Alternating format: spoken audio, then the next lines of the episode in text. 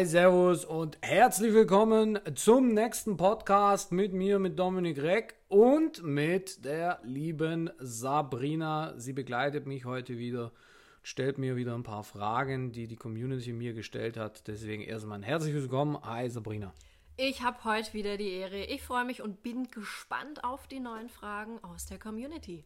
Ja, du hast ja schon gelesen. Das heißt, du brauchst nicht so gespannt sein. Du weißt ja, was auf uns zukommt. Dann bin ich umso gespannter auf deine Antworten. Ja, genau. Meine Antworten sind es eigentlich am langen Ende. Ähm, ich würde sagen, wir legen auch gleich los. Die letzten zwei oder drei Podcast-Folgen, ich weiß schon gar nicht mehr, habe ich ohne dich gemacht. Ich habe aber viel Resonanz bekommen, dass es mit dir wohl schöner sei. Das siehst du mal.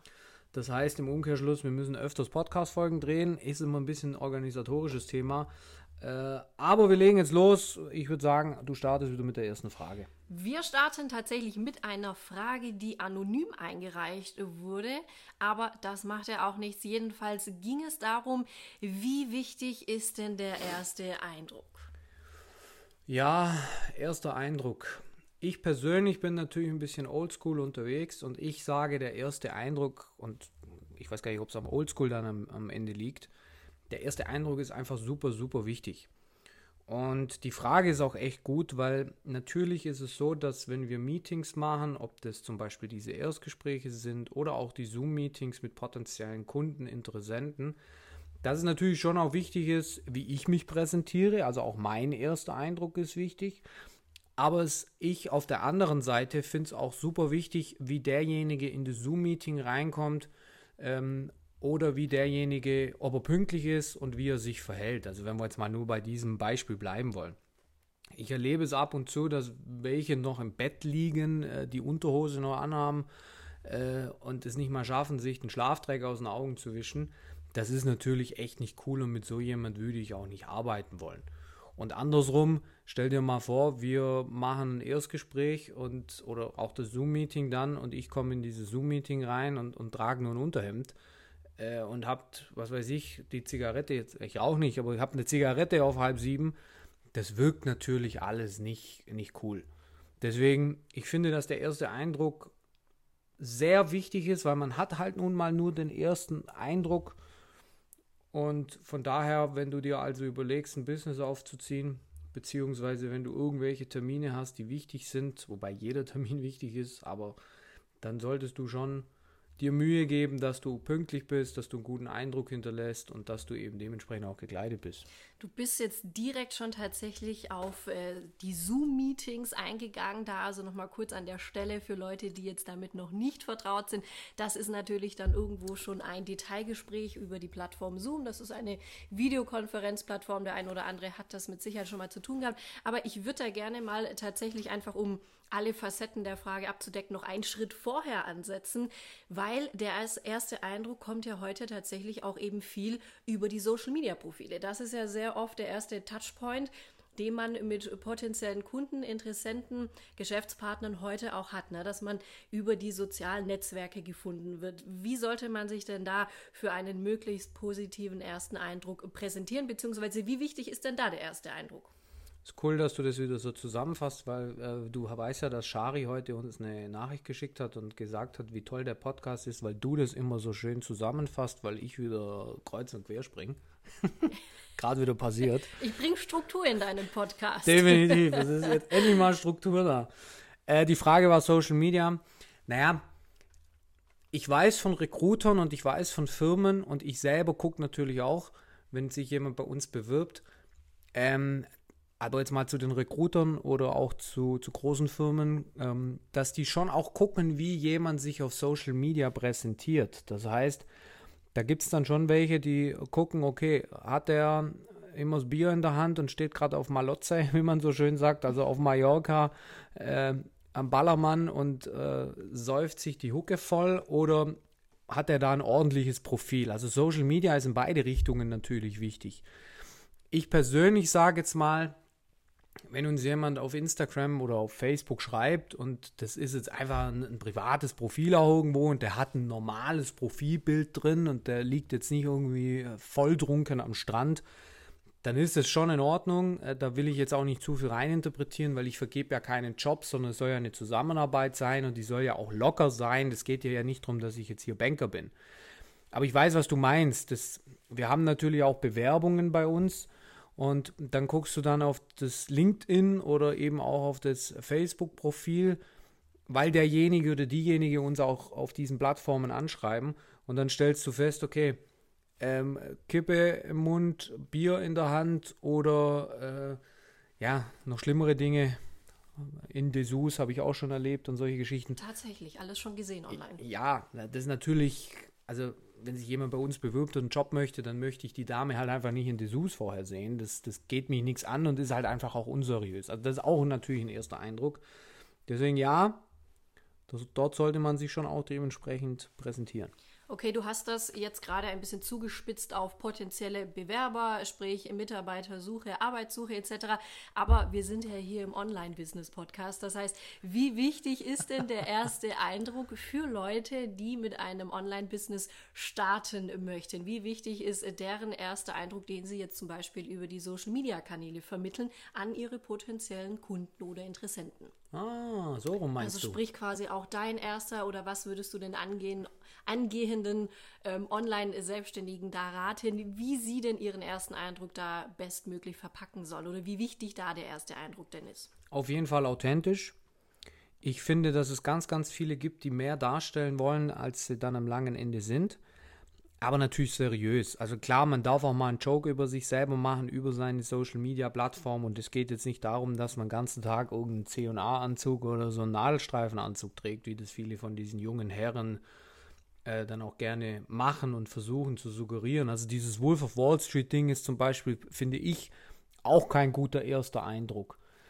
Aber wenn man jetzt ein Business gerade startet und man möchte Kunden gewinnen, dann sollte natürlich, also ich glaube, das ist selbsterklärend, sollte man sich dementsprechend auch präsentieren und eben nicht ähm, oben ohne irgendwo stehen, aber auch nicht etwas darstellen, was man nicht ist. Ich habe da letztens eine Podcast-Folge gedreht, die, die ist, glaube ich, noch gar nicht online. Da hat mir ein junger Herr geschrieben, der stand vor einer G-Klasse und wollte mir suggerieren, dass er irgendwie drei Millionen, was weiß ich was gemacht hat, äh, 600 Kunden, aber irgendwie gerade so 18, 19 und, und stellt sich dahin, als ob er das Millionen-Business hätte und dann guckst du genauer hin und er hat noch nicht mal eine Firma angemeldet.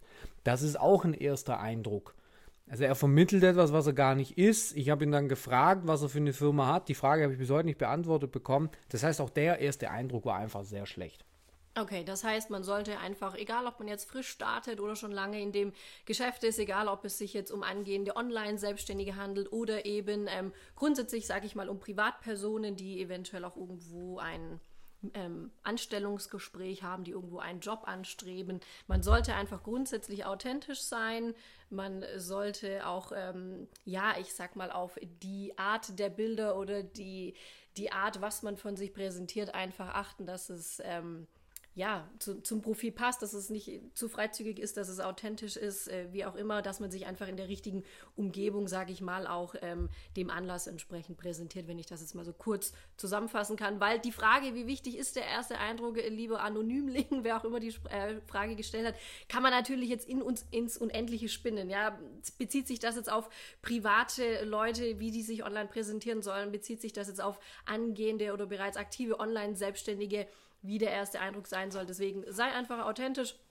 Achte ein bisschen drauf, wie du dich präsentierst, auch in angemessener Qualität. Aber ich glaube, da müssen wir jetzt auch das Ganze ein bisschen zusammenfassen.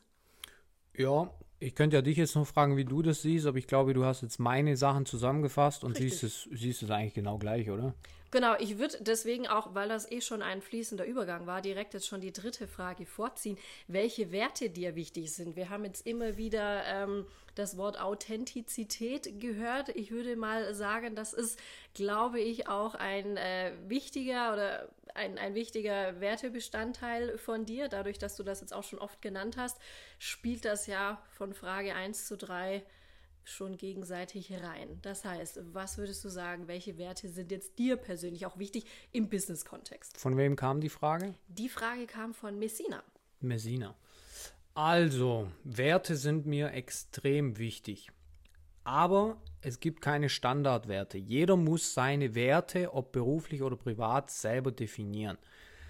Und, und das ist noch viel, viel wichtiger als die definierten Werte, man muss sich auch daran halten. Es bringt nichts für sich, Werte zu definieren und sie dann je nach Auslegung oder so, wie man es gerade braucht, auszulegen. So muss man eigentlich sagen. Das heißt, das Wort Authentizität nehme ich ganz gerne in den Mund, ähm, weil ich einfach finde, und das ist ein wichtiger Wert, dass man ja nur für etwas stehen kann, wenn man auch authentisch dahinter steht ist jetzt ein bisschen blöd ausgedrückt, aber ich kann ja nicht auf der einen Seite sagen, äh, ich bin hier ein Businessmann und auf der anderen Seite gehe ich jeden Tag acht Stunden beim DM an der Kasse arbeiten. Das ist ja auch, das ist ja nicht authentisch. Also du meinst gerade auch, was wir vorhin schon angesprochen hatten, äh, man soll nicht mehr Schein als Sein präsentieren. Unter anderem, aber es ist auch eine Frage, wie man sich, wie man sich gibt, wie man auftritt, wenn wir jetzt von Authentizität sprechen. Bei mir ist es so, ich bin der Typ mit der Mütze und einem schwarzen Hemd, so ein bisschen Peaky Blinders, so ein bisschen rauer. Ich bin tätowiert, ich fahre Harley, ich fahre kein Lambo, ich fahre äh, keinen äh, Bentley, sondern ich bin sehr bodenständig und das kann man auch nach außen transportieren. Das kann man jetzt als Marketing abtun und schimpfen, ähm, klar, ich habe für mich den Hut collected, das ist so. Also wenn jetzt einer kommt und er setzt sich auch so eine Mütze auf, dann sagt jeder im Prinzip, ah ja, das ist ja wie der, wie der Dominik quasi, zumindest die, die mich kennen. Aber so bin ich halt einfach. Ich habe den Hut nicht aufgesetzt, weil ich jetzt einen Marketing-Hack gebraucht habe, sondern ich, das ist, ich bin authentisch, ich trage diesen Hut und das weißt du, ich trage den auch, ich trage den auch, wenn ich nicht vor der Kamera stehe. Das heißt, du würdest dich jetzt also nicht in einen Anzug reinstellen, was man da ja auch oft sieht, nee. weil du einfach nicht der Typ bist, der privat so rumläuft und auch nicht der Typ bist, der so Business macht. Das heißt, da sollte man sich auch nicht irgendwie, ja, kann man ja schon fast sagen, verkleiden, weil man der Meinung ist, so sollte man sein, wenn man im Bereich XY tätig ist. Nein, ich, ich, ich hatte mal ein Meeting vor vielen Jahren der, bei der Mikro in der, in der Schweiz. Also die Schweizer, die zuhören, kennen, äh, kennen die Mikro. Und dort habe ich mich in so einen Anzug reingestellt. Ich hatte damals ein Büro in Frankfurt und direkt gegenüber von, von meinem Büro war so ein Sutery, Sutery hießen, hießen die, glaube ich. Da bin ich reingegangen, habe mir einen Anzug ähm, nicht maßschneidern lassen, aber halt anpassen lassen auch und habe Schuhe gekauft, weil ich wusste, ich habe die Woche darauf ein Meeting in Zürich. Und dann habe ich mich äh, fein rasiert, bin zum Barber gegangen, nochmal die Haare geschnitten, die Augenbrauen, die, die Wulsten da weggemacht und bin äh, nach Zürich gefahren, damals mit meinem Assistenten, zweiter mit meiner rechten Hand, wenn man so will, mit dem Stefan. Und habe ähm, dort dieses Meeting gemacht, aber ich habe mich einfach nicht wohl gefühlt und dementsprechend wurde auch der Deal nichts.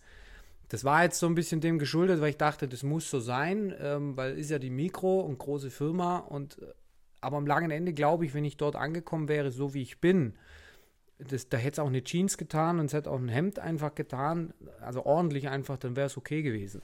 Jetzt schweifen wir aber ab, das ist es natürlich das, das Thema Authentizität, wie man sich kleidet. Es gibt aber einfach auch Werte, an die man sich halten muss. Das ist Loyalität, das ist Ehrlichkeit, das ist Treue, auch im Privaten dann. Und das sind einfach für mich extrem wichtige Dinge, wo ich mir Eckpfeiler gesetzt habe, wie ich mein Business und mein Privatleben gestalten möchte. Bei mir, und das weißt du auch, Sabrina, ist es so, wenn ich A sage, dann ist es immer A. Es wird nie zu B. Wenn ich zu dir sage, morgen um 8 bin ich in Buxtehude, dann bin ich um 8 in Buxtehude. Und dann rufe ich dir nicht an und sage, ich komme übermorgen. Und das ist für mich einfach sehr, sehr, sehr, sehr wichtig. Und wenn ich, wenn ich sage, wir machen in unserem Business Team, wir haben das Projekt, wir haben den Plan, wir wollen das umsetzen und äh, wenn wir das schaffen, dann kriegt, was weiß ich, jeder ein Weihnachtsgeld, dann ist das so. Da gibt es dann nicht mehr, dass ich dann eine Woche vorher sage, ah ja gut, okay, äh, jetzt zahle ich es dann doch nicht aus. Also das ist für mich ein Mann ein Wort. Ich bräuchte nicht mal Verträge. Also das sind ja auch Werte. Ja. Okay, Messina, ich hoffe, deine Frage, welche Werte wichtig sind, wurde damit beantwortet. Wie ähm, siehst denn du das mit den Werten? Ja, gebe ich dir recht. Man sollte auf jeden Fall für sich Werte definieren und dann auch danach leben. Also irgendwas auf Papier zu bringen und sich dann nicht daran zu halten, das macht natürlich keinen Sinn. Von daher muss man die Werte dann auch tatsächlich wirklich leben. Aber wie, wie, die, aus, also, wie die ausgestaltet sind, muss jeder für sich selber definieren. Das hängt auch ein bisschen davon ab, wie, wie ist das eigene Naturell, in welcher ähm, Umgebung befindet man sich jetzt beruflich. Ähm, aber sie müssen zu einem passen. Sie, man muss sich damit wohlfühlen, man muss sich damit zu 100 Prozent identifizieren können. Und das muss jeder für sich selber tatsächlich auch definieren. Ich glaube, ganz pauschal, ähm, man sollte diese und jene Werte haben. Ähm, weiß ich nicht, ob man das so pauschal sagen kann. Das muss, wie gesagt, jeder für sich selber definieren. Aber wie ist es denn für dich? Ich meine, wir arbeiten ja jetzt schon ein paar Tage zusammen und kennen uns schon ein paar Jährchen. Ist es denn für dich nicht angenehmer, auch wenn ich nicht immer ein einfacher Typ bin, das weiß ich ja selber, aber ist es, und du hast ja auch schon woanders gearbeitet, ist es denn für dich nicht angenehmer, auch wenn es manchmal vielleicht ein bisschen komplizierter ist, im Sinne von, dass ich halt sehr direkt bin, aber für dich als, als Führungskraft, als quasi Chefin, wenn man so will, unter mir, ist es für dich denn nicht angenehmer zu wissen, okay, wenn der das sagt, dann ist es so? Doch, auf jeden Fall. Man weiß, ähm, wenn A gesagt wird, dann wird es auch A, dann wird es nicht irgendwie äh, Z hoch 3. Und das ist natürlich, äh, wenn wir das jetzt mal in der kompletten Firmenstruktur so sehen wollen, ähm, das weiß dann auch jeder äh, bis, bis zum äh, letzten Mitarbeiter. Und ich glaube, das macht auch insgesamt dann alles sehr viel einfacher und übersichtlich, weil einfach jeder weiß, wenn es A sein soll, dann ist es auch A. Wenn A gefordert ist, dann wird es auch A. Dann muss jeder an dem A arbeiten, dann muss sich jeder an A halten und nicht an B. Und ich glaube, das sind auch irgendwo klare Spielregeln. Und ähm, deswegen glaube ich, ist sowas privat und beruflich sehr, sehr wichtig, damit jeder auch eben weiß, okay, das sind die Werte, das sind ja dann im übertragenen weiteren Sinne auch Firmenwerte. Und ähm, wenn sich jetzt jemand beispielsweise mit sowas innerhalb einer Firma gar nicht identifizieren kann, weil derjenige einfach nach anderen Werten lebt, ich glaube, das ist dann auch oft ein Punkt, wo es dann auch irgendwann eventuell nicht mehr funktionieren kann, weil eben ja auch jeder selber seine eigenen Werte definiert. Ja, richtig. Messina, ich hoffe, das hat dir geholfen. Dann würde ich auch weitergehen zu Frage 2 von Marco89. Und das ist tatsächlich was. Wieso Frage 2? Wir hatten doch schon zwei Fragen. Nein, das von Messina war Frage 3. Die habe ich vorgezogen, Ah, okay. weil Frage 1 und 3 so fließend ineinander übergingen. Okay, dann- Mit Thema Authentizität. Okay, alles klar. Also zurück zu Marco 89 und neben Marco 89 kriegst du, glaube ich, die Frage sehr, sehr häufig aus der Community, beziehungsweise handelt es sich auch vielmehr um eine Aussage. Und zwar hörst du immer wieder, ich habe Angst zu versagen, wenn ich starte. Was sagen meine Eltern? Was sagt mein Umfeld? Dominik, was sagst du zu dieser Aussage? Ist mir scheißegal. Also, was mein Umfeld sagt oder was meine Eltern sagen sowieso. Ich meine, ich gehe auf die 40 zu. Mir braucht kein Elternteil mehr sagen, was richtig oder falsch ist. Aber die Frage von, wie war Marco 89? Marco 89, aber noch ganz viele weitere äh, sagen immer oder sprechen dich immer auf diese Aussage oder auf diese Ängste an.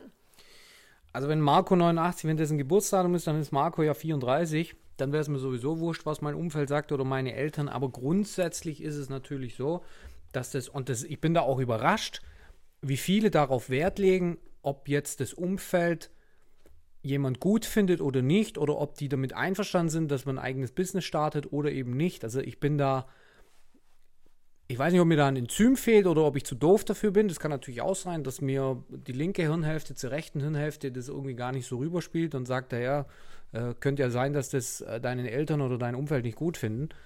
Ich persönlich kriege die Frage natürlich öfters gestellt, das ist richtig. Sag aber, es ist doch scheißegal. Ist doch, ist doch völlig wurscht, ob das Umfeld oder die Eltern, was ja auch Umfeld äh, bedeutet, ob die das gut finden, was man macht. Man, man lebt doch nur einmal. Und als Gegenfrage könnte man dann stellen, was ist denn, wenn du 80 bist, du springst in die Kiste und du hast es gar nie versucht? Dann bereust du doch, dass du es nicht versucht hast. Das ist auch das, was ich immer versuche, den Leuten dann wiederum zu sagen. Wenn du, wenn du dich in dein Inneres oder in, deine, in dein 80-jähriges Ich versetzt und du kannst die Frage klar mit Ja beantworten, ich bereue es, dass ich es nicht gemacht habe, dann musst du es machen, weil du wirst es sonst deine Lebzeit bereuen. Ich kann da mal so ein Gegenbeispiel bringen. Wir haben einen Kunden, möchte ich jetzt doch, den Robert kann ich namentlich nennen. Der Robert, der geht gern Fallschirmspringen. Und der macht es super gern, der macht es auch super gut. Und der hat mich mal gefragt, ob ich nicht auch Bock hätte, Fallschirm zu springen. Und ich kann das einfach ganz klar mit Nein beantworten. Ich habe Höhenangst, ich habe keinen Bock, aus einem Flugzeug zu fallen. Und wenn ich 80 bin und ich gucke zurück, habe ich nicht, stand jetzt heute nicht das Gefühl, dass ich irgendetwas verpasst habe, weil ich nicht aus diesem Flugzeug springe. Und dementsprechend muss ich es nicht machen. Und das, ist, das hat jetzt nichts mit dem Umfeld zu tun. Ich weiß, dass du jetzt, du ziehst gerade die Augenbraue so hoch, weil ich schon, weil ich schon wieder, weil ich es schon geht wieder. eigentlich ums Umfeld. Ja, aber das Umfeld, das will ich ja damit sagen, es, das Umfeld beeinflusst ja nur deine Entscheidungen. Aber die müssen ja auch nicht damit leben. Und wenn du etwas nicht machst, weil dein Umfeld dagegen ist und du bereust es am langen Ende, etwas nicht gemacht zu haben, weil dein Umfeld dagegen war, dann verpasst du ja was in deinem Leben. Und deswegen habe ich jetzt die Geschichte mit dem Robert erzählt. Ähm, ich persönlich finde halt einfach, es ist völlig wurscht, was A, B oder C sagt, was Mama, Papa, Oma, Opa sagen. Die haben auch in ihrem Leben nicht alles richtig gemacht. Du musst deine eigenen Fehler machen. Du hast in deinem Leben nichts zu verlieren, außer das Leben. Und deswegen ist es ist völlig egal, was die sagen. Du darfst keine Angst haben. Du musst dein Leben leben und du kannst nur vorwärts gehen. Das heißt, ähm, so quasi kurzum, du würdest eigentlich allen raten, ähm, sich da so zu festigen, dass das sozusagen an einem abprallt, dass man sich das nicht zu Herzen nimmt, dass das einfach einen nicht davon abhält, etwas zu tun, weil wenn man später bereut, ähm, dann kann man es auch nicht rückgängig machen und da ist dann das Umfeld ja wahrscheinlich auch nicht da, um einen zu trösten. Ähm, das heißt, man sollte das tun, ohne sich das vom Umfeld quasi ausquatschen zu lassen? Ist das das, was du im Grunde jedem raten würdest? Ja, die Frage von Marco 89 bezieht sich ja darauf, dass man wahrscheinlich, es geht ja wahrscheinlich ums Business, Angst versagen zu, also Angst zu Ordnen versagen. wir zumindest mal im Online-Business Ja. Konzept her ein. Jetzt, jetzt müsste man die Gegenfrage stellen, woher wollen es denn die Eltern wissen? Also die, die Frage, die man ja stellen müsste jetzt in dem Fall, erstens, was möchte Marco 89 machen? Möchte er zum Beispiel jetzt eine Dienstleistung online anbieten? Nehmen wir mal an, er macht eine Social Media Marketing Agentur. Der ist gut im Performance Marketing, der kann äh, Leuten helfen, mehr Mitarbeiter oder mehr Kunden zu finden. Und jetzt möchte er damit starten. Er, möchte, er macht äh, ein Facebook-Profil, ein Instagram-Profil mit seiner Seite und legt los, online selber für sich natürlich Kunden zu gewinnen. Und jetzt kommt der, der Papa ums Eck und sagt, Marco, was machst du da eigentlich? Geh doch einfach in Anführungsstrichen einer normalen Arbeit nach, so wie ich das gemacht habe, und geh, keine Ahnung, als Werkzeugmechaniker oder was auch immer, deinen Job nach, da hast du einen sicheren Job. Da müsste ja der Marco jetzt seinen Papa erstmal fragen, wieso hast du es denn selber, hast du denn eine Social Media Agentur? Nö, hat er nicht. Hast du online schon mal Kunden gewonnen? Nee. Warst du überhaupt schon mal selbstständig? Nee. Also kann es ja der Papa gar nicht, der, der, der kann es ja gar nicht wissen. Da gibt es auch eine Podcast-Folge von mir. Dein, deine Familie und Freunde haben keine Ahnung vom Business. Und das greift ja hier auch wieder. Das heißt, die Familie, das Umfeld bremst einen, ohne es böse zu meinen. Das ist eigentlich total kritisch, weil die meinen es ja nur gut, aber sie haben halt trotzdem keine Ahnung. Und deswegen ist es ja auch nicht wichtig, ob sie es gut finden. Das heißt, du meinst, ähm, weil jemand anderes eventuell einfach Angst hat, äh, sich selbstständig zu machen und diesen Schritt gar nicht gehen würde, weil die auch einfach vielleicht nicht die Typen dazu sind oder weil sie von der Materie, ähm, in welcher sich jetzt jemand selbstständig machen möchte, sich überhaupt nicht auskennen, äh, sind die Leute erstmal strikt dagegen und ähm, Wahrscheinlich hat das auch viel mit, mit Unwissenheit in den bestimmten Bereichen oder ähm, mit, mit fehlender Erfahrung in den Bereichen zu tun, dass die Leute dann eher, wenn, wenn das eben der Fall ist, ablehnend sind und sagen, ah, lass mal lieber. Ja, wir können mal Arnold Schwarzenegger als Beispiel nehmen. Denn sein Papa war ja bei der, also ich habe dem seine Biografie gelesen, muss ich vielleicht dazu kurz sagen. Okay. Und äh, Arnold Schwarzenegger ist aus Nähe Graz oder in Graz geboren und hat sich früh für das Thema Bodybuilding interessiert. Und sein Papa war bei der, also der war im Zweiten Weltkrieg erstmal Soldat und war dann aber später eben stationiert in Österreich an der Grenzkontrolle zu quasi zum russischen Territorium und war natürlich dementsprechend geprägt und streng. Und in, in Österreich spielt man Fußball oder geht Skifahren, da macht man nicht Bodybuilding, also vor allem nicht in den 60er Jahren. Und dann hat er angefangen, Bodybuilding zu machen und hat sich von, von nackten Männern, von Oberkörpern einfach die Poster an die, an, an die Wand gehängt, weil er halt einfach die Figuren toll fand. Der war jetzt nicht, wie wir alle wissen, nicht homosexuell. Und der fand die Männer jetzt auch nicht sexuell anziehend, sondern er wollte halt einfach so sein wie die. Und dann hat er daheim Ärger bekommen, weil der Papa das überhaupt nicht nachvollziehen konnte. Und jetzt gehen wir mal davon aus, dass Arnold Schwarzenegger nicht seinen Weg gegangen wäre, wie er gegangen ist.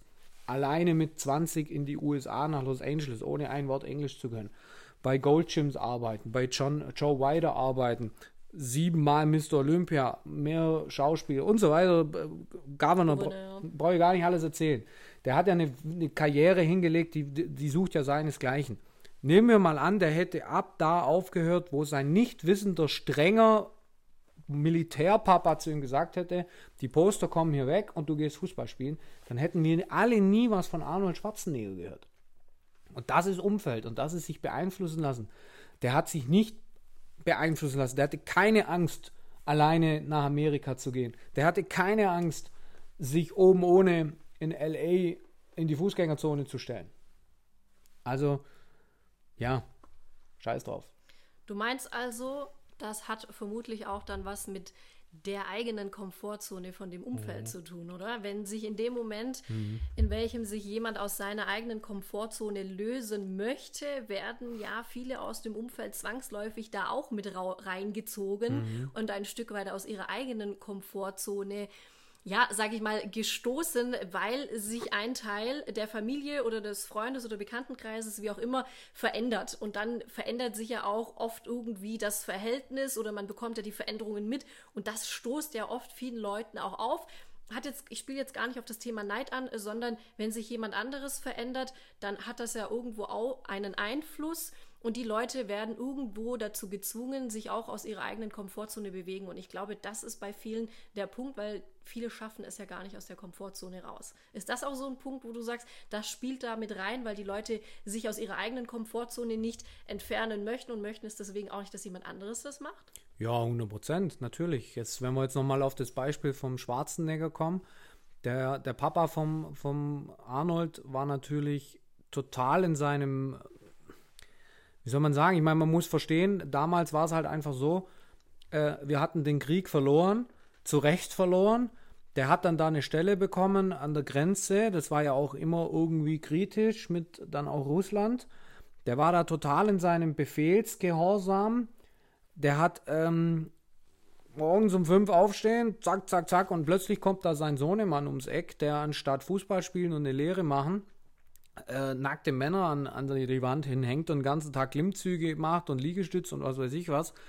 Das heißt ja, er muss sich ja mit verändern. Er muss ja diesen Weg theoretisch mitgehen. Das heißt, er hätte offen sein müssen dafür Exakt. und das war er nicht und er war nicht bereit dazu, den Schritt aus seiner eigenen Komfortzone zu gehen und deswegen tendieren die Leute dann oft dazu oder in den meisten Fällen tatsächlich eigentlich eher eine ablehnende ähm, Haltung direkt einzunehmen, obwohl sie es ja eigentlich gar nicht besser wissen können. Exakt, aber dann kommt eben irgendwann der Punkt, äh, jetzt nehmen wir mal einen schwarzen Neger seine Mama, die hat, die war da auch total dagegen.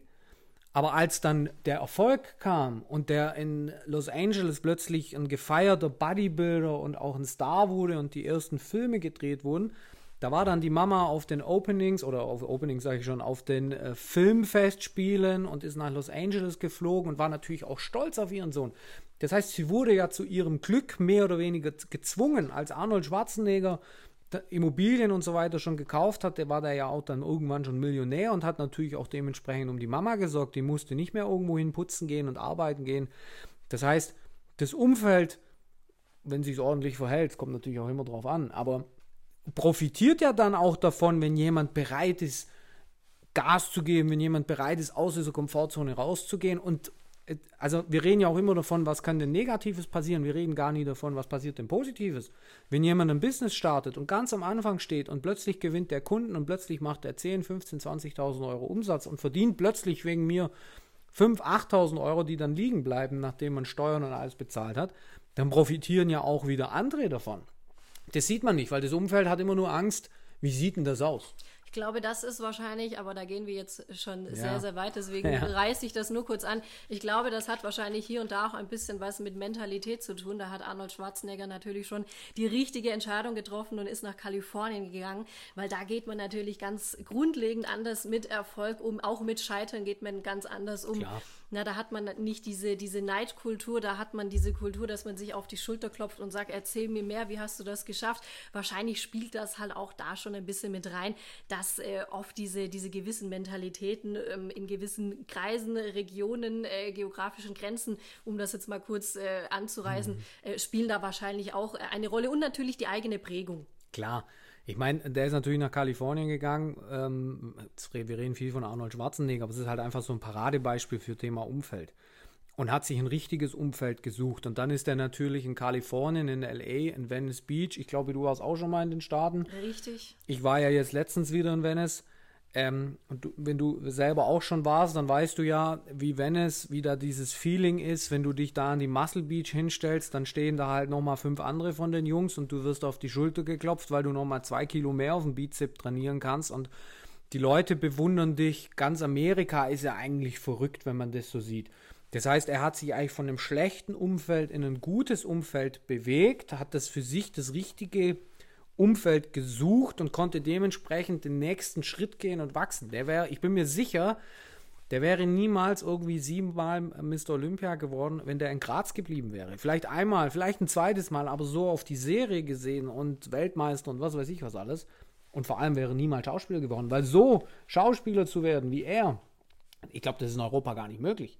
Ich meine, der mit dem Akzent und mit dem schlechten Deutsch, der äh, Deutsch schon, mit dem schlechten Englisch, den ersten Film, wo er gedreht hat, der konnte ja kaum richtig Englisch. Marco, also ich glaube, du musst die Biografie von Arnold Schwarzenegger lesen, wenn wir das jetzt so hören. Ja, ja. Äh, was, was Dominik da als äh, ja ist ja auch äh, eine absolut tolle Geschichte, Marco. Ich glaube, vielleicht ist das so ein bisschen ein Buch, was dir da ein bisschen Inspiration äh, bringen äh, kann. Das heißt, ähm, lass dich davon nicht unterkriegen.